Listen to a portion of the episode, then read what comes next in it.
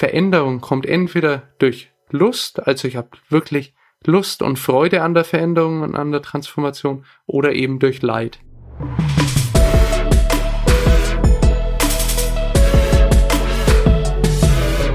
Bam! Bytes and More. Sie hören den Podcast von Optimal Systems. Bei uns geht es um die Digitalisierung im Unternehmen, um Prozesse und ihre Potenziale und darum, wie sie sich im Alltag optimal umsetzen lassen.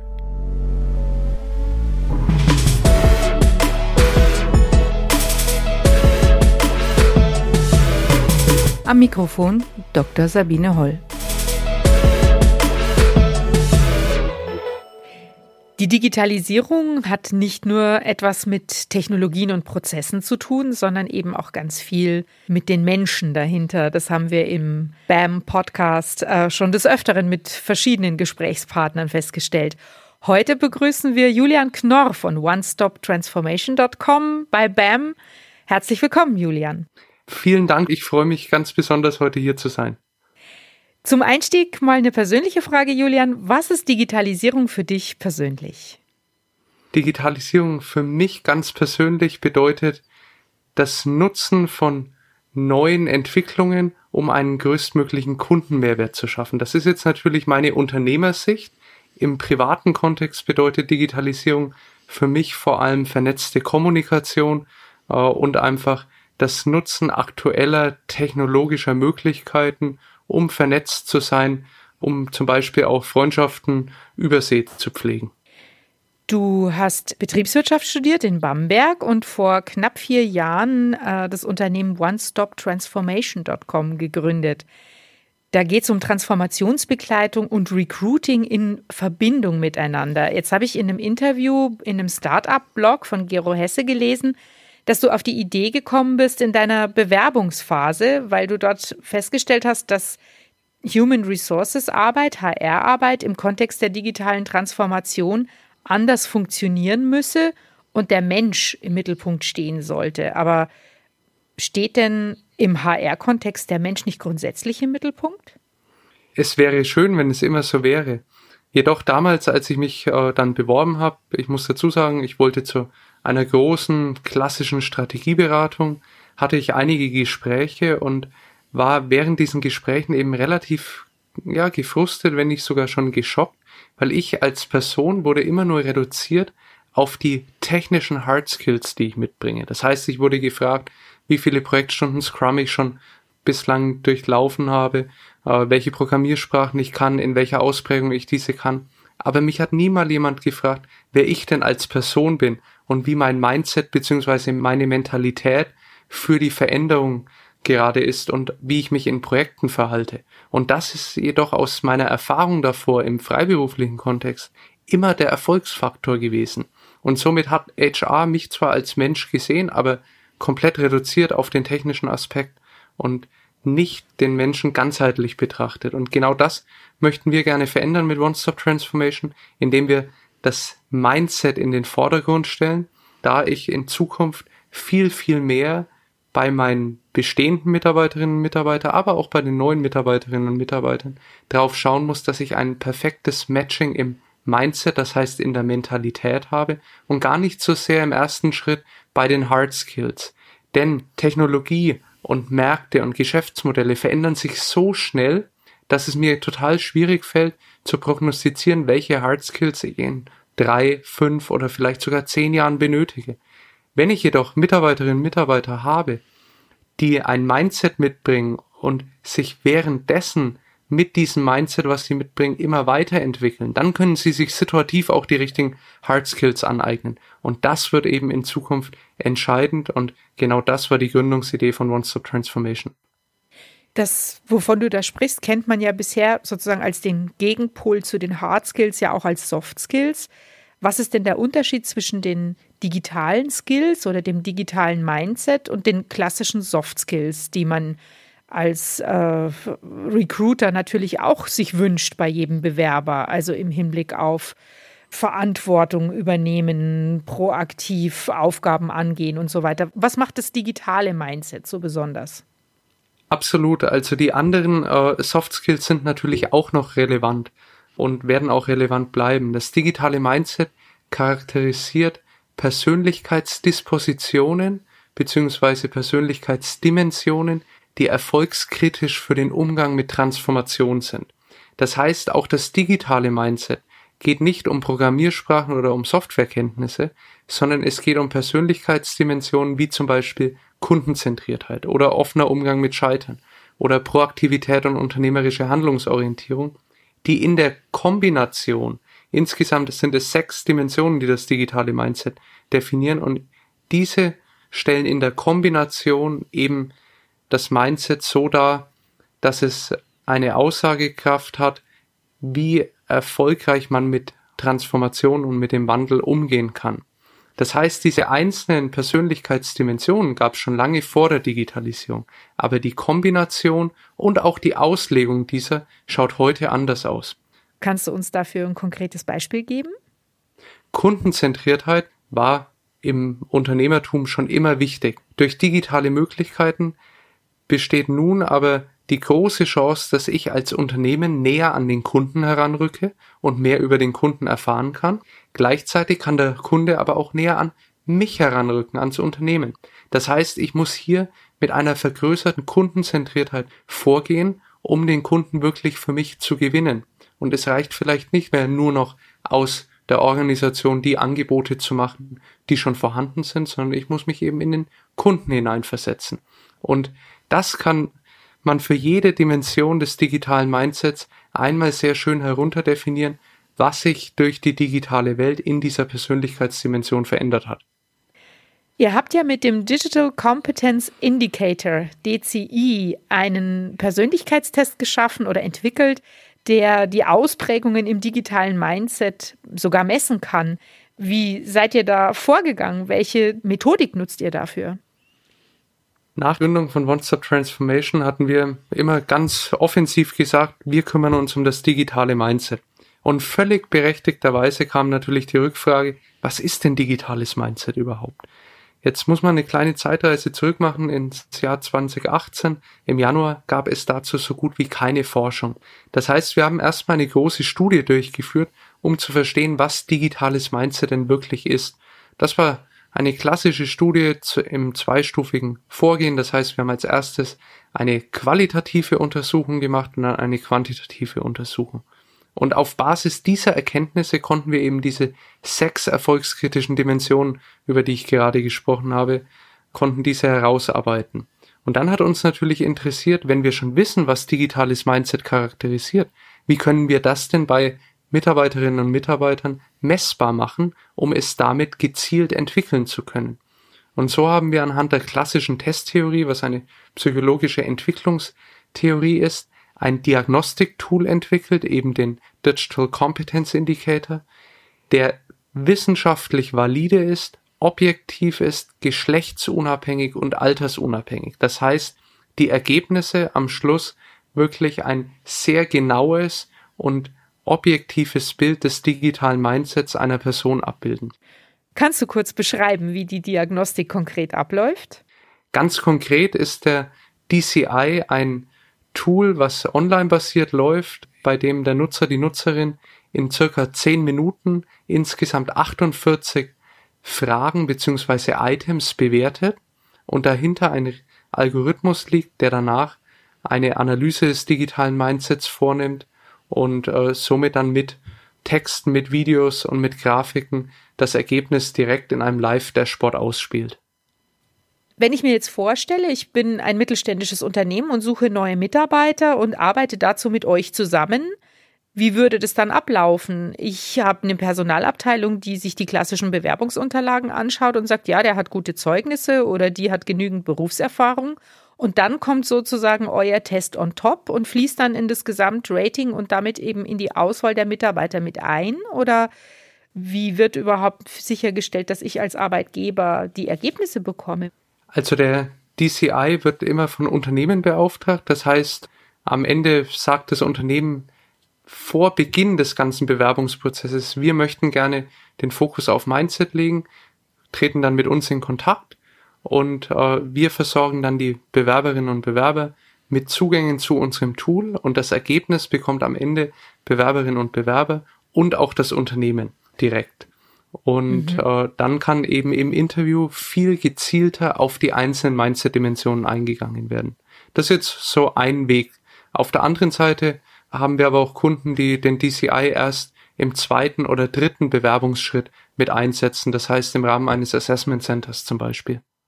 Gibt es auch Unternehmen, die den DCI für bestehende Mitarbeiter einsetzen, um sozusagen vielleicht auszuwählen, wer ist besonders geeignet, in eine Projektgruppe zu kommen, um ein Digitalisierungsprojekt zu unterstützen beispielsweise? Absolut, und zwar nicht nur dafür. Also wir haben Unternehmen, die den DCI auch für bestehende Mitarbeiter nutzen. Und zwar haben wir mehr Unternehmen, die den DCI für bestehende Mitarbeiter nutzen, als für neue Bewerberinnen und Bewerber. Das ist sehr interessant. Weil man kann auf der einen Seite damit natürlich Teams zielgenauer zusammensetzen. Auf mhm. der anderen Seite gibt mir diese Standortanalyse die Möglichkeit, zielgerichtete Lernprogramme aufzusetzen und damit Personalentwicklung individualisierbar zu machen und nicht mehr wie vorher jedem im Unternehmen das gleiche Angebot mehr oder minder zu machen. Jetzt habe ich mir die digitalen Skills angeschaut. Da sind ja so Dinge dabei, mit denen viele Leute gerne mal ein Problem haben, wie Kritikfähigkeit oder offener Umgang mit Scheitern. Wenn das zu den digitalen Skills gehört und in meinem Test rauskommt, ich bin da nicht besonders stark, gibt es da wirklich Weiterbildungsmöglichkeiten, um in dem Bereich voranzukommen und stärker zu werden? Zuerst mal muss man differenzieren, ob denn jede Position, für die eine Bewerberin, ein Bewerber gesucht wird oder auch intern ein Team zusammengestellt wird, zum Beispiel einen sehr offenen Umgang mit Scheitern benötigt oder eine sehr hohe Kritikfähigkeit. Denn es gibt nicht das eine richtige digitale Mindset. Jede der sechs Dimensionen ist sogenannt bipolar ausgeprägt, das heißt es gibt immer einen Gegenpol, zum Beispiel offener Umgang mit Scheitern versus Vermeidung von Misserfolg. Und dann mhm. kommt es auf die Position darauf an, welche Ausprägung eher gefragt ist. Ich mache das äh, gerne anhand eines Beispiels ein bisschen klarer. Wenn ich jemanden in der Coding-Abteilung habe, dann brauche ich jemanden mit extrem offenem Umgang mit Scheitern. Der muss schnell Dinge ausprobieren und schnell wieder verwerfen können. Auf der anderen Seite, wenn ich im Controlling jemand sitzen habe, da brauche ich eher jemanden, der eine Ausprägung Richtung Vermeidung von Misserfolg hat weil ich natürlich hier ein sehr genaues Arbeitsergebnis schon beim ersten Mal erwarte als Unternehmen. Das leuchtet mir ein. Jetzt habe ich gesehen mit einem Blick auf euren Kundenbestand, dass ihr besonders viele Banken als Kunden habt. Haben die einen besonders hohen Bedarf an euren Leistungen? Wir hatten die Banken nie wirklich im Zielfokus, dass wir gesagt haben, der DCI ist ganz speziell für Banken ausgelegt. Aber wir haben natürlich sehr schnell gemerkt, dass gerade im Bankenumfeld, aber auch im Versicherungsumfeld ganz, ganz große Potenziale schlummern, wo man durch Mindset-Entwicklung wirklich auch relativ schnelle Ergebnisse erzielen kann, die sich dann auch im Unternehmenserfolg widerspiegeln. Wir haben das Ganze auch mal in einer großen Studie uns angeschaut und dort haben wir eben festgestellt, dass gerade der Versicherungsbereich dort noch viel Potenzial hat und vor allem im Bankbereich schon eine Veranlagung für das ganze Thema Mindset-Entwicklung da ist, aber das noch nicht in Wertschöpfung umgewandelt werden kann. Und von daher äh, haben wir mittlerweile viele Kunden in diesem Bereich und machen da schöne Projekte, wo wir auch eben relativ schnell Erfolge sehen. In die Studie habe ich natürlich auch mit Interesse reingeschaut. Da geht es um die Wertschöpfungstreiber durch das digitale Mindset und ich habe da Zahlen gelesen, die haben mich echt überrascht. 12,5 Prozent mehr Unternehmenserfolg steckt im Potenzial der Mindset-Dimension Offenheit und Agilität. Wie kommt ihr zu dieser Zahl? Wie misst man sowas? Also wir haben uns erstmal alle Daten, die wir über die letzten dreieinhalb Jahre mit dem DCI gesammelt haben, die haben wir erstmal komplett ausgewertet, also die wir auswerten durften, weil viele Kundendaten dürfen wir nicht auswerten und haben dort mal geschaut, welche Rückschlüsse auf unterschiedliche Branchen gibt es? Zum Beispiel, wie ist die Dimension Offenheit und Agilität eben im Finanzbereich ausgeprägt oder im Pharmabereich ausgeprägt. Das war der erste Schritt. Und dann der zweite Schritt war, wir haben dann das Ganze korrelieren lassen mit Daten, die frei verfügbar sind, zum Beispiel vom Bundesministerium für Wirtschaft äh, über allgemeinwirtschaftliche Entwicklungen oder Studien von großen Beratungen und haben dort eine Kreuzkorrelation gemacht und damit dann uns die einzelnen Wertschöpfungspotenziale der einzelnen Mindset-Bereiche angeschaut. Und die Zahl, die du gerade genannt hast, bis zu 12,5 Prozent Unternehmenserfolgssteigerung rein bei einer Entwicklung von mehr Offenheit und Agilität, das ist natürlich schon ein Wort. Das heißt, Mindset ist nicht nur ein nice to have, sondern hat am Schluss eine echte Auswirkung auf die unternehmerischen Kennzahlen und auf die KPIs. Ja, ihr kommt ja da sogar auf einen Betrag von 6,8 Milliarden Wertschöpfungspotenzial im deutschen Mittelstand über acht Jahre, wenn das Potenzial der Mindset-Dimension Proaktivität und unternehmerische Handlungsorientierung voll ausgeschöpft werden kann. Das ist ja absolut, wie du gerade gesagt hast, ein Wort oder da wird was aufgerufen, da müsste eigentlich jeder Mittelständler hellhörig werden und sagen, okay, ich investiere alles, was ich habe, in die Ausbildung des digitalen Mindsets meiner Mitarbeiter. Absolut. Und so ist es ehrlich gesagt seit den letzten Monaten auch mehr und mehr im Mittelstand angekommen, dass Mindset das Fundament für eine erfolgreiche Zukunftsentwicklung ist. Wenn wir auf das letzte Jahr zurückschauen, äh, ins Jahr 2020, dort war mit Corona auf einmal häufig der Krisenmodus angesagt und Nummer zwei, es ging erstmal darum, irgendwie mit den Mitarbeitern in die digitale Welt zu kommen. Das heißt, das Homeoffice funktioniert, dass man virtuell kollaborieren kann. Und jetzt wird nach und nach klar, die Technologie ist vorhanden, aber so richtig rund läuft das noch nicht, die Zukunftsentwicklung und auch die Zusammenarbeit in, im virtuellen Raum und im virtuellen Kontext. Und jetzt wird nach und nach, auch im Mittelstand, wird es nach und nach bewusst, dass eben die Entwicklung des Mindsets in dieser Schnelldigitalisierung, die wir letztes Jahr gesehen haben, viel zu kurz kam und diese jetzt nachgezogen werden sollte, damit sie das Fundament bildet, um dann weitere technologische Entwicklungen darauf auch aufzubauen.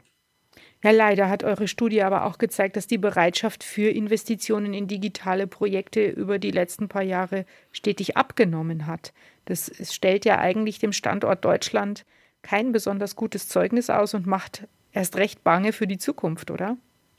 Leider ja, vor allem wenn man sich mal anschaut, dass dieser Trend äh, immer weiter negativ war die letzten Jahre. Das heißt, obwohl die Digitalisierung fortgeschritten ist, neue Märkte entstanden sind und auch ganz neue Geschäftsmodelle und bestehende Unternehmen verdrängt worden sind zum Teil, war die Investitionsbereitschaft dennoch ziemlich gering und rückläufig das macht mir natürlich schon Sorgen für die deutsche Wirtschaft allgemein. Ich glaube, dass der Effekt durch Corona langfristig jedoch zu sehen sein wird, dass hier die Investitionen auch wieder zunehmen werden, weil man jetzt auch in Unternehmen merkt, die sich immer gegen alles Digitale gestellt haben, wir müssen was machen. Also jetzt ist wirklich bei vielen mittlerweile schon der Rücken zur Wand, wo sie merken, wir müssen jetzt handeln, um übermorgen auch noch existent zu sein. Denn am Ende des Tages, Veränderung kommt entweder durch Lust, also ich habe wirklich Lust und Freude an der Veränderung und an der Transformation, oder eben durch Leid. Das erste ist das viel bessere und auch das, wo man viel mehr Handlungsspielraum hat. Bei vielen Unternehmen bewegen wir uns jetzt leider schon im zweiten Bereich.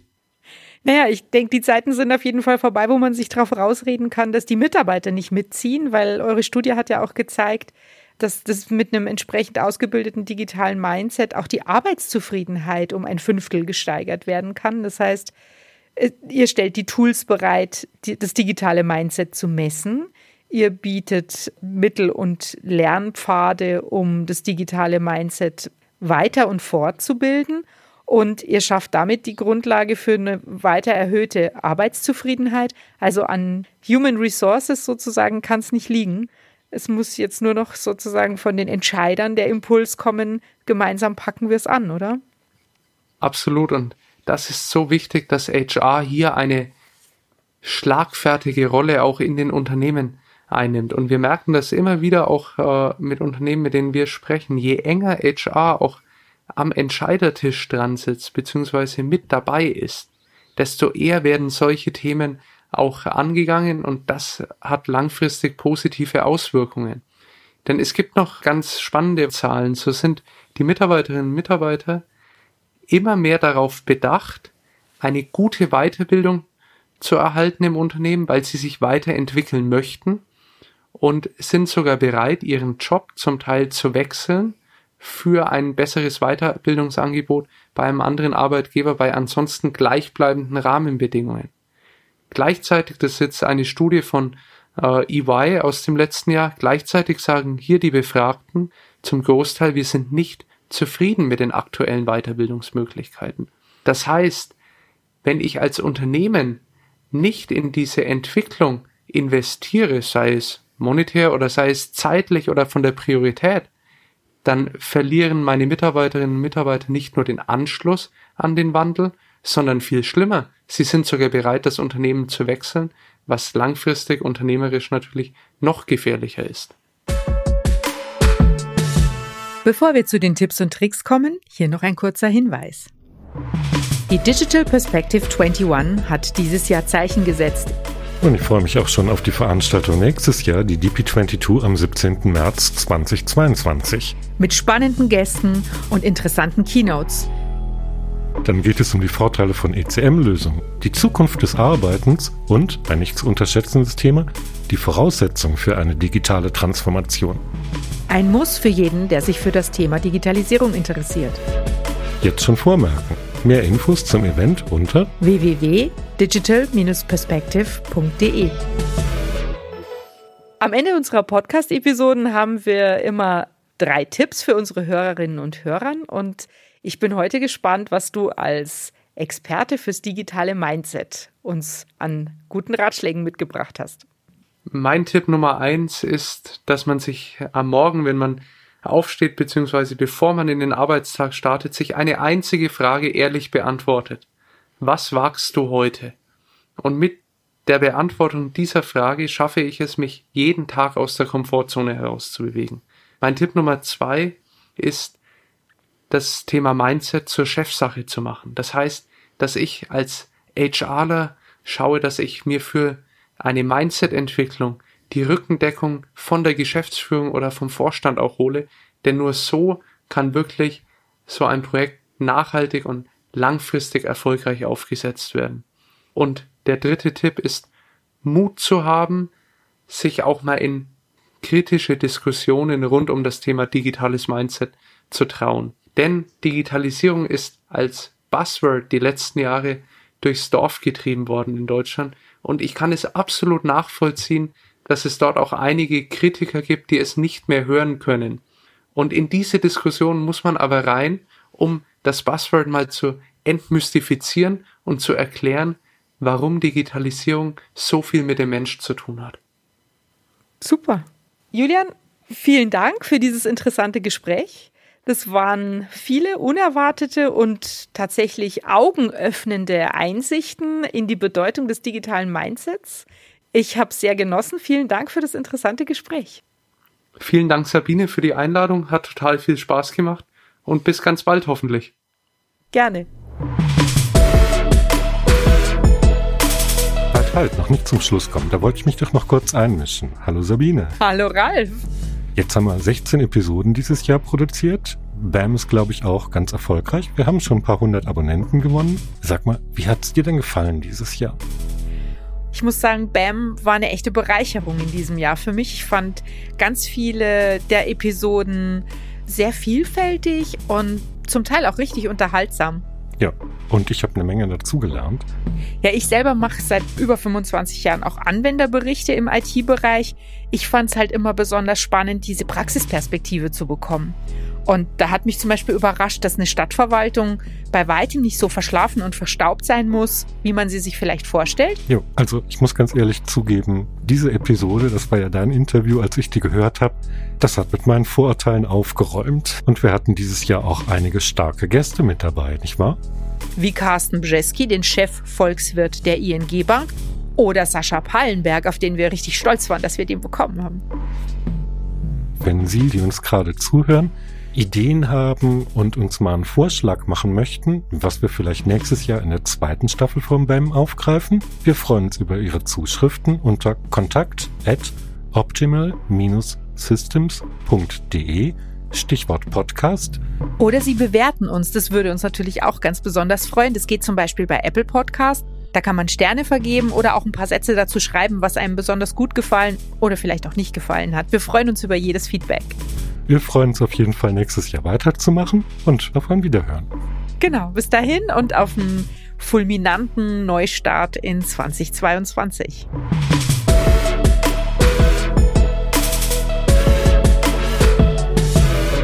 Sie hörten BAM, Bytes and More, den Podcast von Optimal Systems.